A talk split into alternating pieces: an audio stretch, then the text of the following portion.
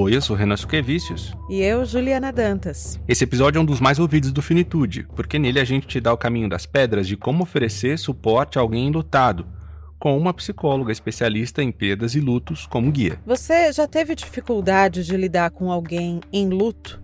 Ou já esteve num momento agudo do luto e sentiu que as pessoas não sabiam bem como conviver contigo?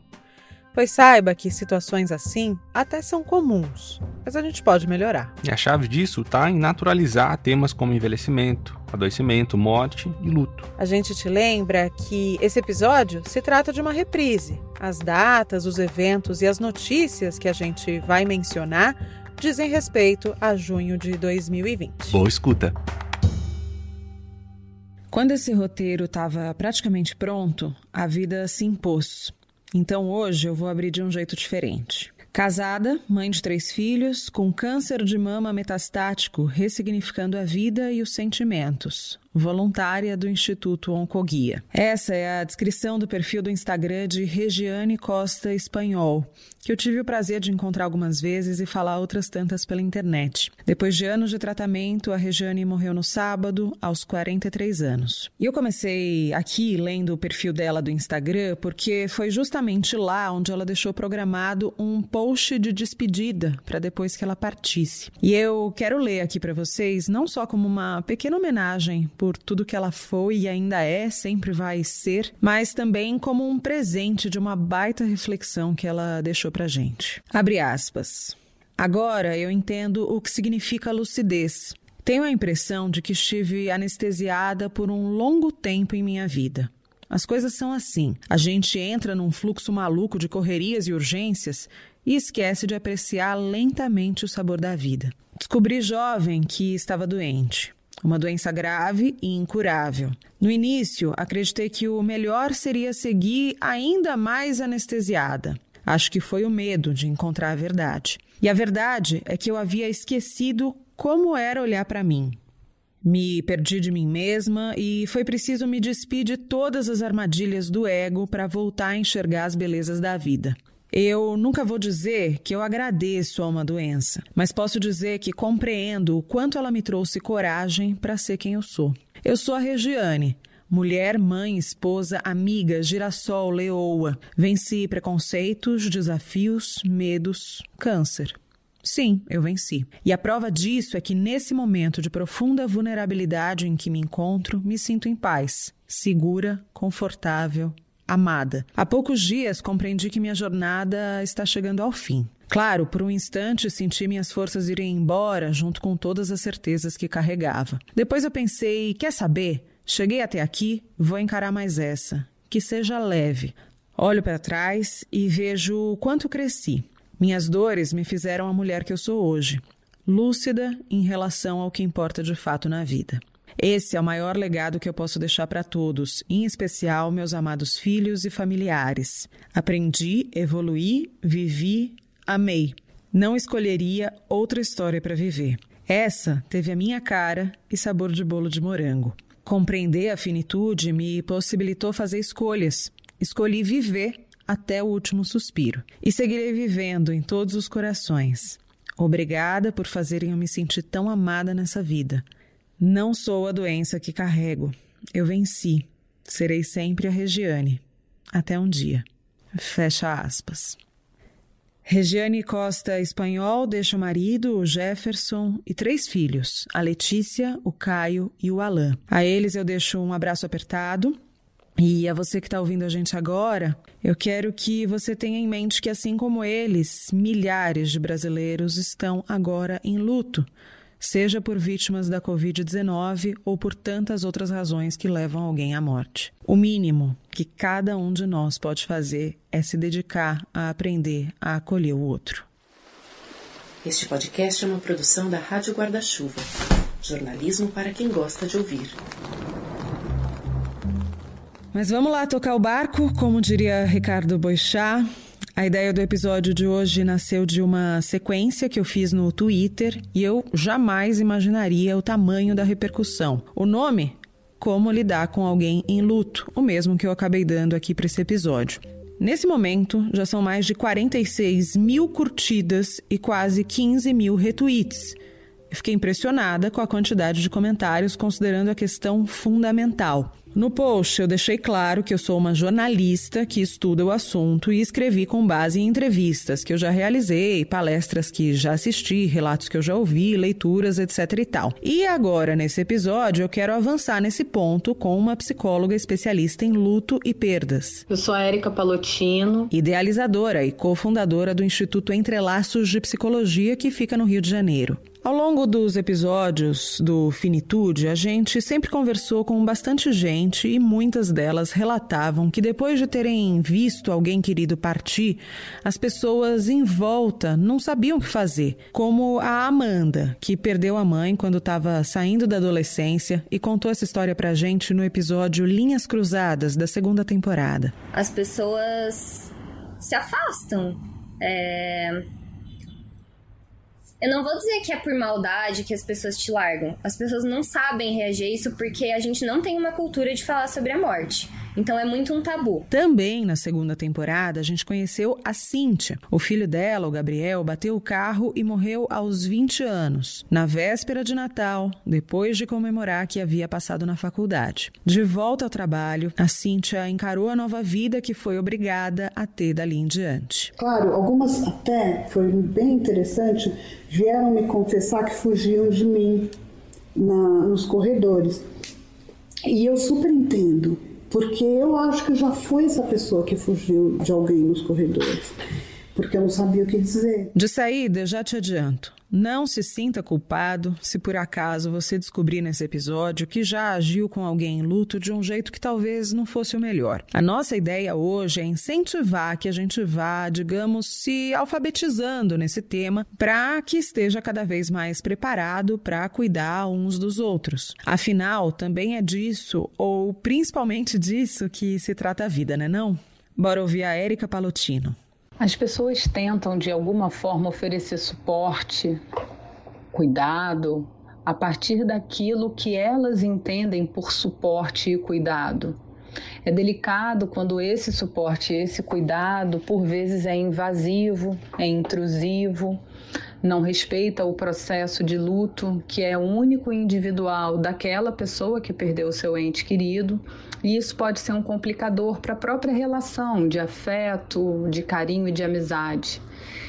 O que a gente sabe é que a escuta, a disponibilidade e a empatia são grandes fontes de cuidado, de ajuda nesse refazimento de um processo que é tão doloroso. Mas a delicadeza dessa história é a gente conseguir tirar a nossa lente do olhar da dor e do sofrimento e conseguir enxergar através da lente desse outro em sofrimento. A gente não pode esquecer que o sofrimento é multidimensional. O sofrimento ele não acontece apenas em uma esfera é, afetivo, espiritual, social, cognitivo. Ele é essa multidimensionalidade de dor. Então, às vezes, quando queremos oferecer suporte para as pessoas enlutadas, a gente não sabe muito bem como ajudá-las, porque nem ela muitas vezes sabe como precisa de ajuda. Então, entender essa multidimensionalidade do sofrimento, da perda, ajuda a gente a ter mais cuidado na abordagem, na fala, é, na nossa disponibilidade também para aquilo que o outro precisa. No outro extremo, a ausência, como a Amanda e a Cíntia relataram nesses trechinhos que a gente ouviu agora há pouco. Por não saberem como falar, como se posicionar, por terem medo de se emocionar, a rede às vezes se afasta. E essa é uma dor é, que é difícil, né, de difícil manejo, porque o enlutado, ao mesmo tempo que ele se sente solitário, é importante que ele saiba que pode contar com a ajuda de pessoas muito importantes, mas a comunicação que é uma comunicação mais emotiva, empática, e algumas pessoas não sentem que tem essa sensibilidade ou competência, ou tem medo, né, muitas vezes, de acionar a dor do enlutado, faz com que as relações se afastem. E esse vazio que fica num momento muito delicado da vida de quem perdeu alguém importante não desaparece.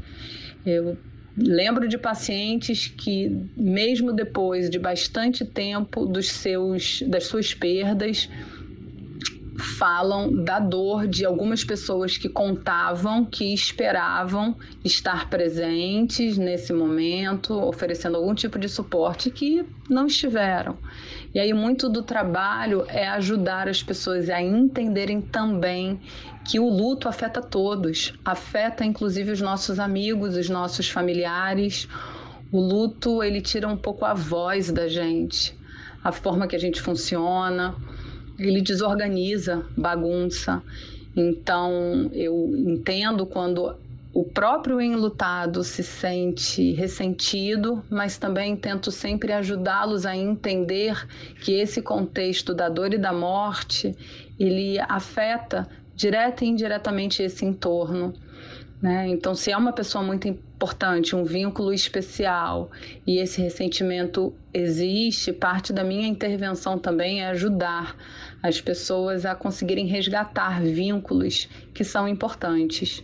E nesse momento você pode estar se perguntando: então quer dizer que todo mundo que perdeu alguém precisa de atendimento psicológico dedicado ao luto? Não.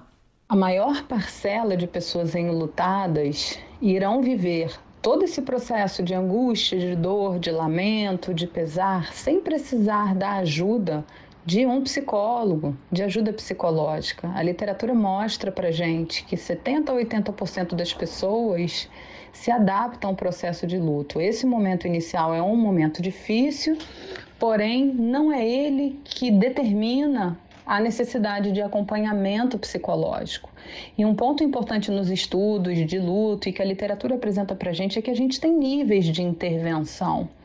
E o nível primário e secundário é o papel da comunidade, da sociedade, quando a gente consegue ser essa rede afetiva, oferecendo informações que ajudam a pessoa a entender o seu processo. Tipo indicar um livro, um filme, uma série, um texto.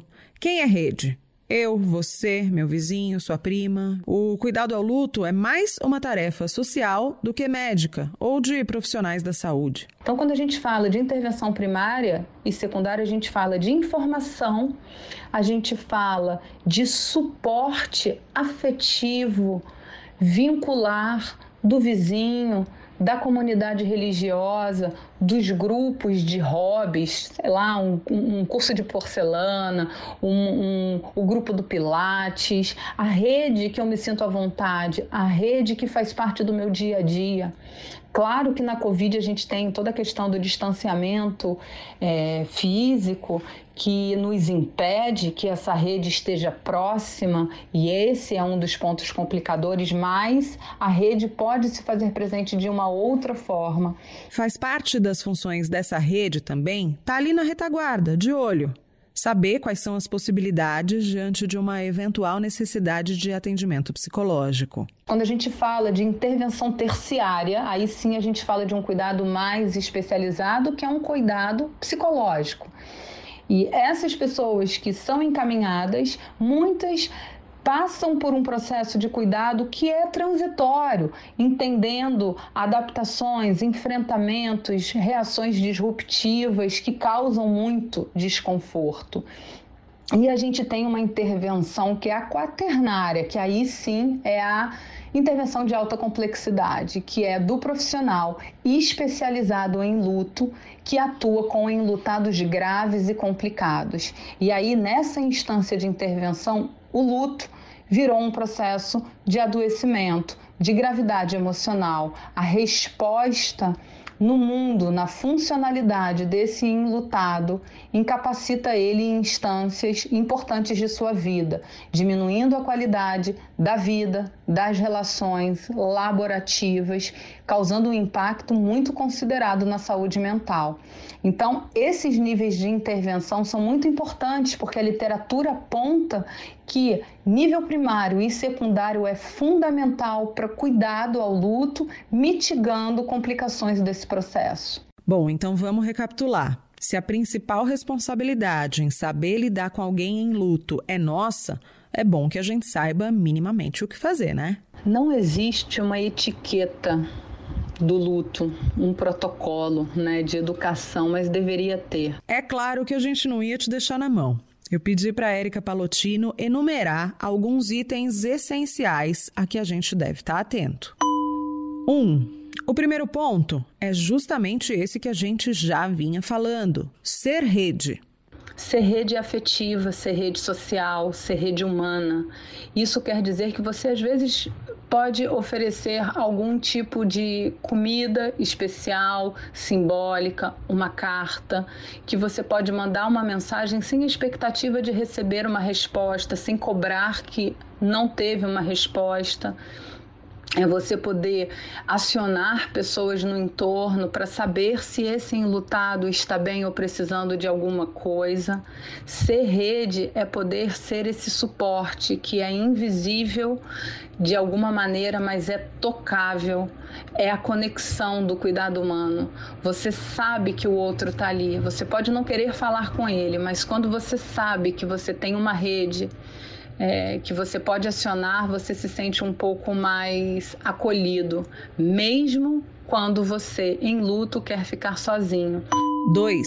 É indispensável legitimar a dor do enlutado. Seja a dor que for, na dimensão que for, na expressão de dor emocional e de sofrimento e na falta dele a gente costuma julgar, a gente costuma julgar no sentido de entender que a expressão emocional mais adequada, ela tem a ver com choro, pesar e lamento. Nem todo luto tem choro e lamento.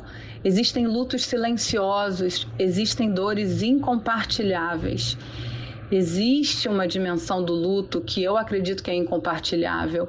Então, legitimar a dor do outro é você também estar presente na escuta, sem conselhos, sem diretrizes, sem determinações, mas apenas escutar, oferecer ajuda e tentar entender as necessidades, preocupações, medos e anseios.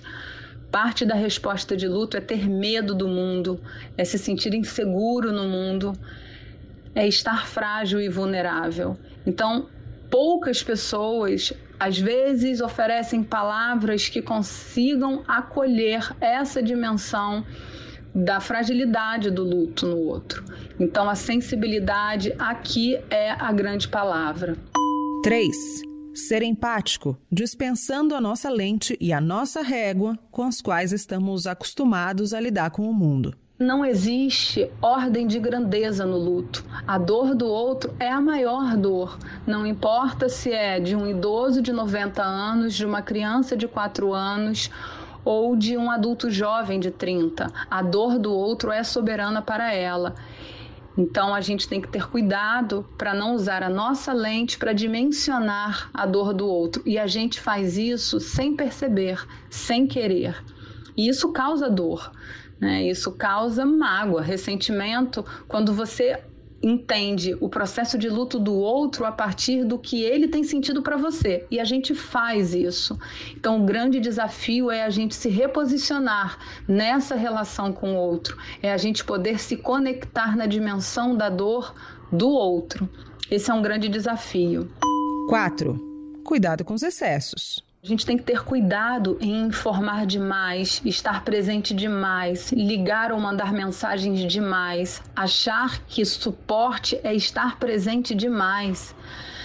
Parte dessa, desse impacto né, do quadro de estresse agudo que o luto recente provoca é a dificuldade até, até em digerir muitos estímulos, é, muita oferta de cuidado. Hoje, é, fazendo um atendimento, a pessoa me disse que tem mais de 30 mensagens no WhatsApp que chegou para ela, ela perdeu a mãe pela Covid e que ela não consegue responder e que as mensagens não param de chegar e que ela não sabe o que fazer diante disso. Luto é feito de silêncio também, solidão, solitude. Luto é feito da gente querer ficar sozinho no nosso canto em alguma instância, se refazendo, entendendo, lendo o mundo nessa dimensão da perda.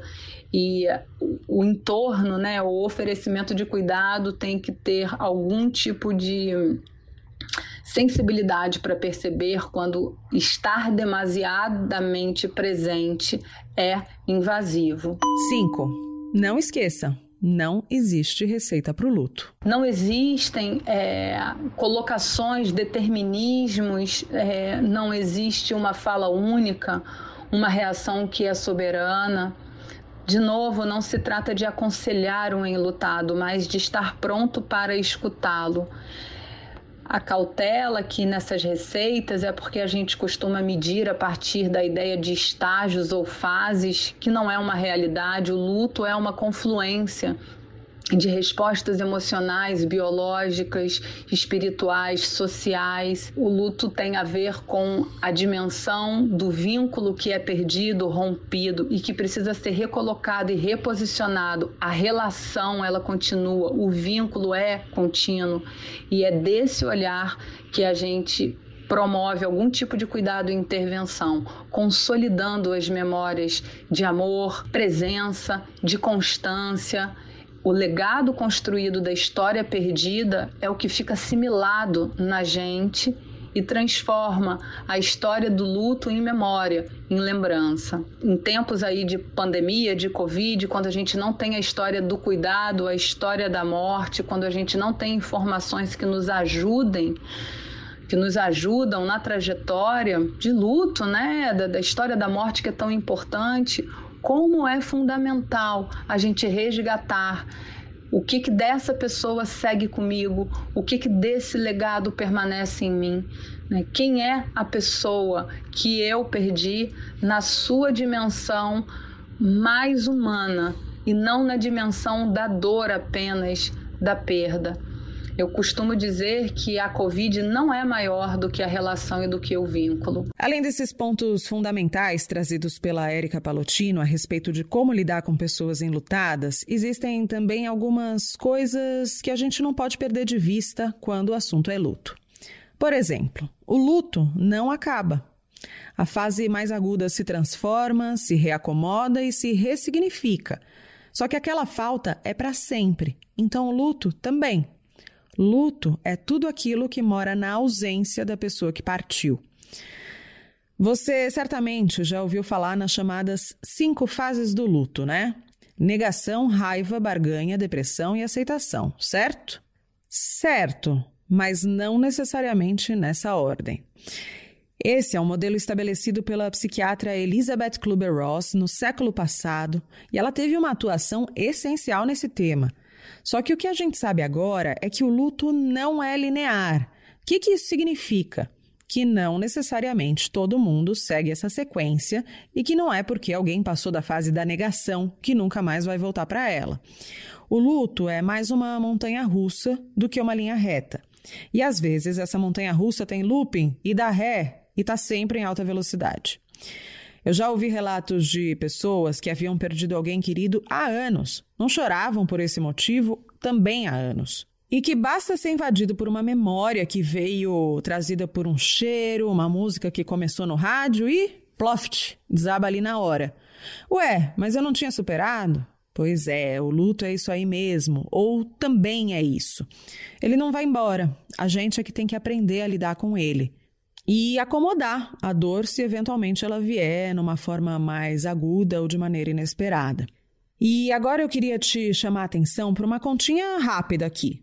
Se nos últimos dias a gente arrebentou a aterrorizante marca de 50 mil mortos em decorrência do coronavírus, e se a média trabalhada pelos especialistas é de 10 pessoas enlutadas para cada uma dessas perdas, a gente está falando de meio milhão de brasileiros em luto, sem citar a evidente subnotificação. E sem entrar no mérito de que as pessoas seguem morrendo por outras razões. Está cada vez mais difícil não conhecer alguém que tenha morrido por Covid-19 ou alguém que conheça alguém e que seja indiretamente impactado.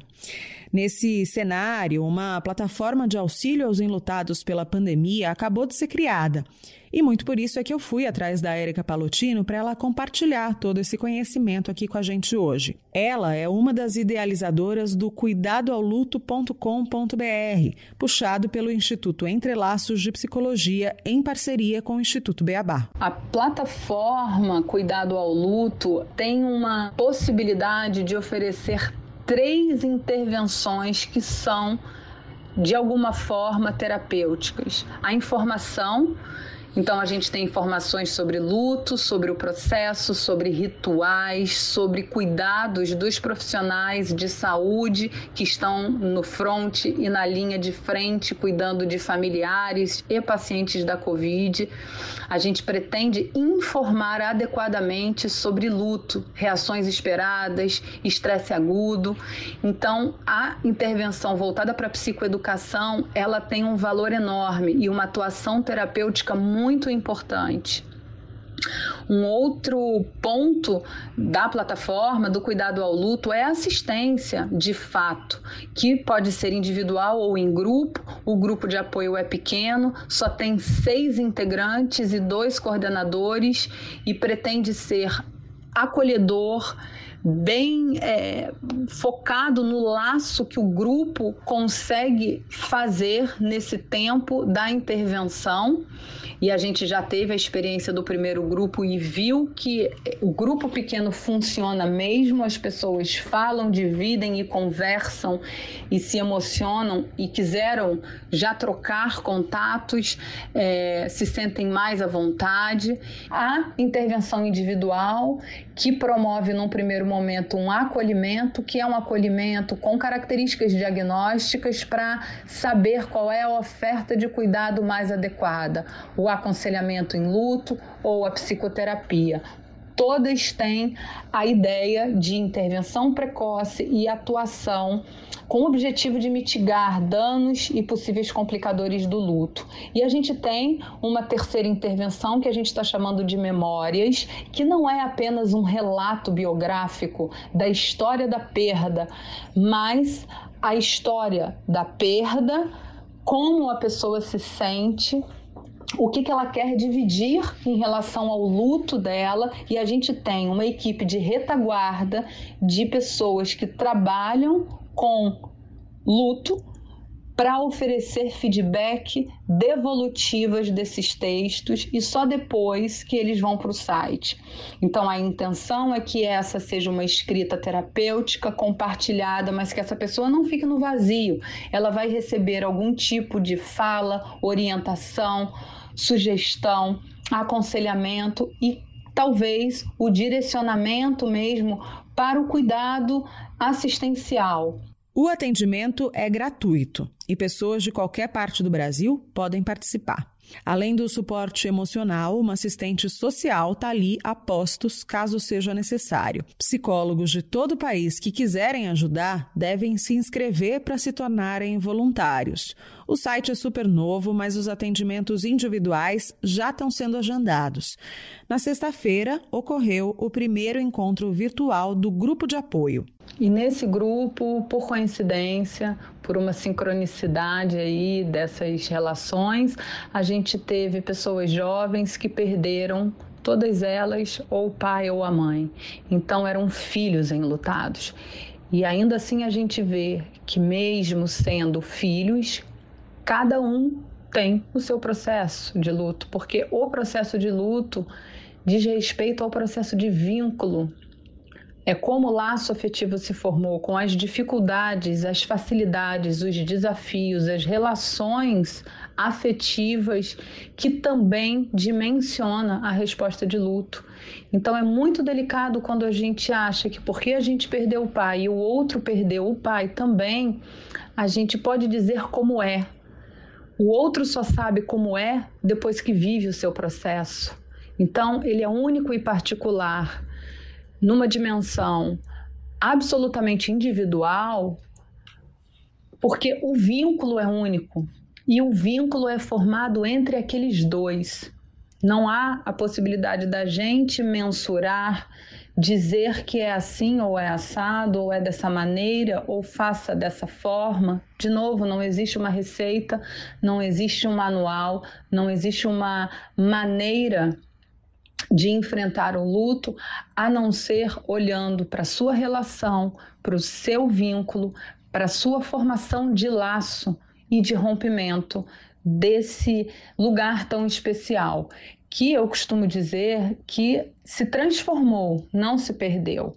A partir do momento que a morte chega, que o vínculo se rompe, dá início um processo de transição.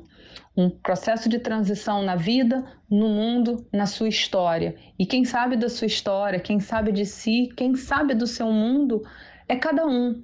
Então, a partir desse olhar, é muito delicado quando a gente tenta oferecer cuidado, dizendo: Eu sei o que você está vivendo porque eu também perdi a minha mãe. A sua mãe tem a sua história de vínculo, a minha mãe tem a minha história de vínculo. E respeitar o vínculo é fundamental para a gente entender a resposta de luto.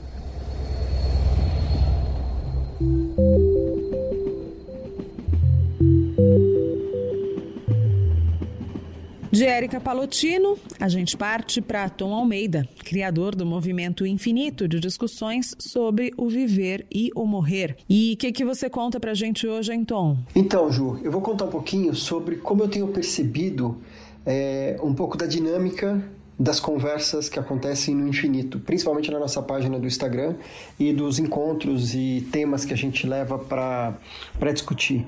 É, a proposta do infinito é falar abrir conversa sincera sobre viver e morrer. E o que eu venho percebendo é que quando a gente fala sobre o luto, quando existe um post sobre luto, um stories ou uma temática, eu vou debater é, esse tema com alguém, eu tenho algum convidado, a temática do luto, ela tem mais aderência, assim, no sentido de que mais pessoas se envolvem com essa temática, existem muito mais comentários, é, as pessoas se falam entre elas, uma pessoa comenta e a outra vem e dá, e dá um afago e fala alguma coisa, existem muitos compartilhamentos, é, número de likes grandes, ou seja, é, a minha percepção, o meu feeling é que falar sobre o luto é mais fácil do que falar da morte especificamente, é uma outra porta de entrada é, que leva para o mesmo lugar, que é essa reflexão que a gente quer fazer, mas é, parece que essa comunidade, quando a gente fala é, sobre esse assunto, existe um encontro. É, onde existe muito mais empatia, onde todo mundo está passando ou já passou por essa sensação, então é mais fácil de acessar esse lugar. É, Parece que é um lugar, a página virou um ponto de encontro ali de pessoas que estão vivendo isso, então ali elas podem falar sem nenhum tipo de julgamento sobre isso, elas podem expor é, a sua dor, é, a sua dúvida, é, onde então é um espaço meio neutro, né? Porque na sociedade o luto ele ele é bem, não é bem aceito, né? As pessoas sofrerem muito tempo, a sociedade começa a discriminar e começa a rejeitar as pessoas de luto, querendo que logo, logo, porque a gente trabalha né, na felicidade, todo mundo tem que estar tá bem rápido. E aqui é, eu sinto isso, que o luto ele é acolhedor, que as pessoas se identificam, as pessoas se sentem agradecidas, e é bem bonito de ver o que acontece lá.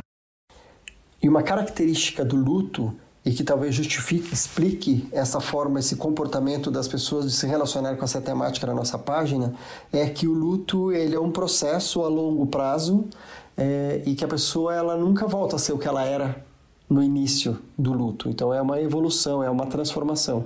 E através dessas mensagens, desse espaço de troca, as pessoas vão se reconhecendo é, por já terem passado por isso, por estarem nesse momento é, e se identificarem umas às outras. Então é muito grande é, esse sentimento de empatia. E eu fico muito feliz de criar esse espaço e de abrir esse espaço de conversa e de conexão. Um beijo para vocês, fiquem bem, até a próxima. Tchau, tchau.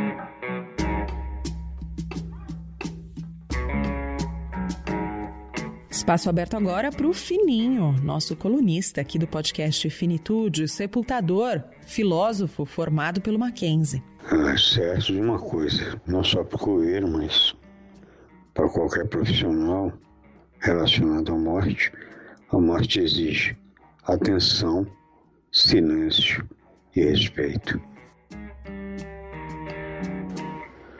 Seca e quase impenetrável, a morte não é um objeto. Pouco se sabe, pouco se define. A morte não é algo que se possa mudar de lugar, transferir ou adiar. Logo, a morte é apenas sentido. Eu falo com o Fininho todos os dias. E praticamente todos os dias a gente toca no assunto do irmão dele, que ele perdeu e esse é um grande vazio na vida dele. A morte do meu irmão foi profundamente dolorida, né? É, dolorido, por mais que seu cérebro aponte causa, te dê referências lógicas, os seus sentimentos ficam à flor da pele. É muito difícil aguardar por uma cura e ela não aparecer, é, surgir a morte. E eu quase poderia apostar que, assim como eu, você aí que está ouvindo a gente agora, talvez nunca tivesse pensado que os sepultadores, além de enterrarem os nossos mortos, também têm os deles para enterrar. Uma sensação pesada, dolorida, minha boca ficou seca, é, não conseguia é, agir senão mecanicamente, né? mecanicamente eu consegui colocá-lo dentro do caixão, eu consegui, é, coloquei toda a paramentação dentro do necrotério, uma coisa para além da dor. O que eu digo é a dor daquele dia, é uma coisa que fica, como se diz, latejando. Ela lateja, quando em vez ela retorna. Não, não, não simplesmente dói e termina, não, não ela retorna, né? Agora, toda a emoção foi depois. Ah, eu lembrei que ali eu tinha deixado o nosso irmão, era um irmão, um pai, minha mãe, era tudo. Então, é, lógico, ah, ninguém fez de aço ou desumano. Então, é, eu comecei a sentir o peso da perda e a saudade começou a descer pelos olhos. E ó, a gente já vai se encaminhando para o fim desse episódio, mas eu peço que você espere um pouquinho aí, que eu tenho dois recados importantes para te dar. Um deles é que na sexta-feira, fica de olho aí no seu tocador de podcasts preferido, que vai pingar um episódio novo do Põe na Estante, que é um clube do livro em áudio, podcast parceiro aqui do Finitude, na Rádio Guarda-Chuva, é tocado pela Gabriela Maier. Esse episódio que vai sair agora nessa semana é sobre o livro Tudo é Rio, de Carla Madeira. Convidadas Janine Duran, coordenadora de um projeto de remissão de pena em presídios pela leitura, e Mariana Mendes, autora do canal Bom Delê. O tema da temporada é Leia Brasil Brasil de hoje, com leituras apenas de autores contemporâneos do país. Está muito bacana, vale a pena. E bom, se você está ouvindo esse episódio na terça-feira ou nessa semana de publicação, eu queria contar para vocês que eu estou em confinamento. Mas não o isolamento que eu estou mantendo em casa, não. Novamente, eu recebi autorização exclusiva para entrar na quarentena do Hospital Premier, o primeiro do Brasil a se dedicar integralmente aos cuidados paliativos. Eles estão em isolamento total há três meses para evitar que os pacientes em estado frágil de saúde se contaminem. E até agora tem dado certo, zero caso de Covid lá dentro.